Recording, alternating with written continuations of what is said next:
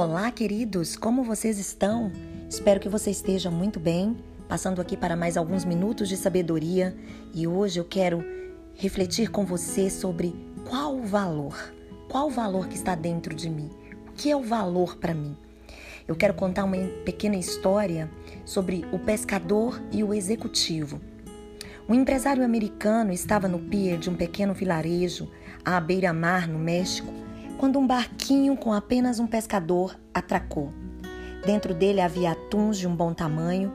O americano elogiou a qualidade dos peixes e perguntou ao mexicano quanto tempo ele levou para pescá-los.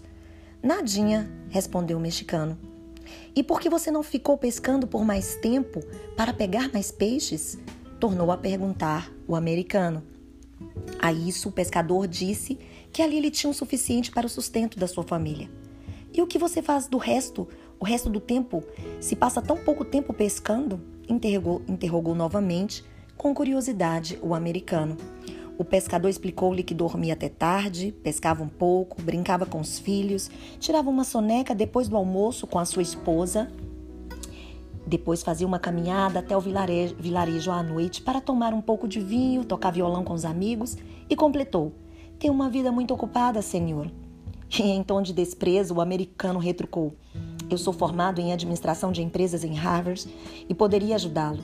Você deveria passar mais tempo pescando e, com o lucro que obteria, poderia comprar um barco maior. Com o lucro que o barco maior geraria, poderia comprar vários barcos e um dia poderia até chegar a ter uma frota inteira. Em vez de vender os seus peixes para um intermediário, poderia vender diretamente para as peixarias e até vir a abrir a sua própria indústria de pescados. Você controlaria o produto, processaria e o distribuiria.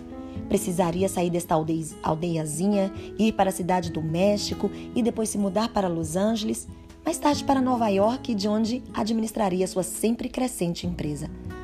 O pescador, escutando com atenção, quis saber: Mas, senhor, quanto tempo tudo isso vai levar?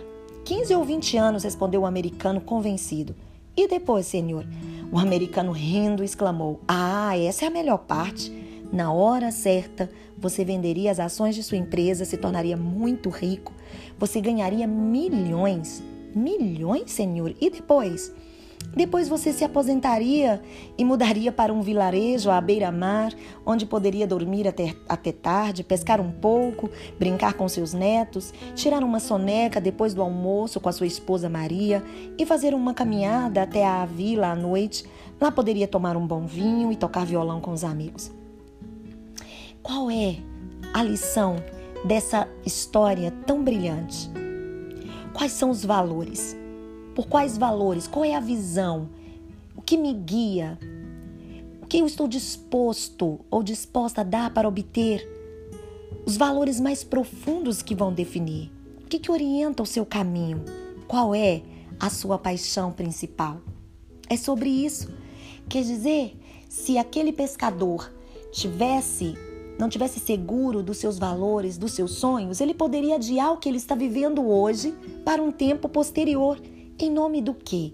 Muitas vezes nós tomamos algumas decisões na nossa vida não embasadas em, nosso valor, em nossos valores. Por isso nos frustramos, nos decepcionamos e acabamos por desistir.